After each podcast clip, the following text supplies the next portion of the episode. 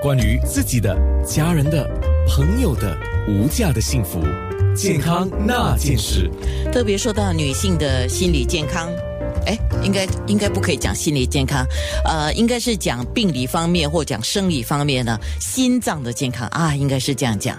所以，新加坡心脏基金会董事会的成员、真爱女人心的活动主席还有发言人吴彬彬医生，特别要来提醒女性，我们要特别注意这个心脏病的一个风险，因为很多人会觉得啊，心脏病的风险男性比较高嘛，是，可是女性，请你也要注意一下。真爱女人心是一个专注于提。提倡预防、诊断和控制女性心血管疾病的国际活动。新加坡心脏基金会于二零零五年开始推广“真爱女人心”活动，是为了提醒女性心血管疾病。包括心脏病和中风是所谓无声的杀手，女性和男性都一样容易会患上心血管疾病。在新加坡，大约每三名女性中就有一人死于心血管疾病。第三，心血管疾病有六大风险因素，而这些风险因素。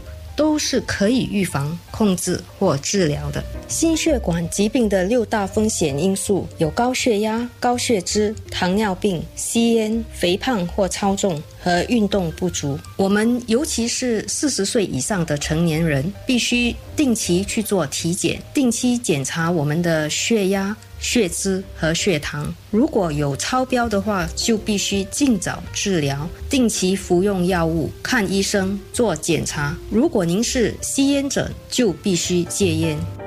有这三高或者肥胖的问题的人，属于高风险群。对他们来说，控制饮食和做运动是基本的治疗法。步行、跳舞。健身操之类的有氧运动可以提高心率，增强心脏和身体的血液循环，还可以增强肺部吸收氧气的能力。比如每天步行至少三十分钟，就有助于降低血压，减少体内的脂肪，降低血糖和胆固醇。新加坡心脏基金会在此鼓励和提醒女性，通过饮食。和运动来保持身体健康，减低心血管疾病的风险。健康那件事，星期三的健康那件事，就是郭美玲中医师，她要特别从中医的角度来提的，就是我们最近都很关心的，就是。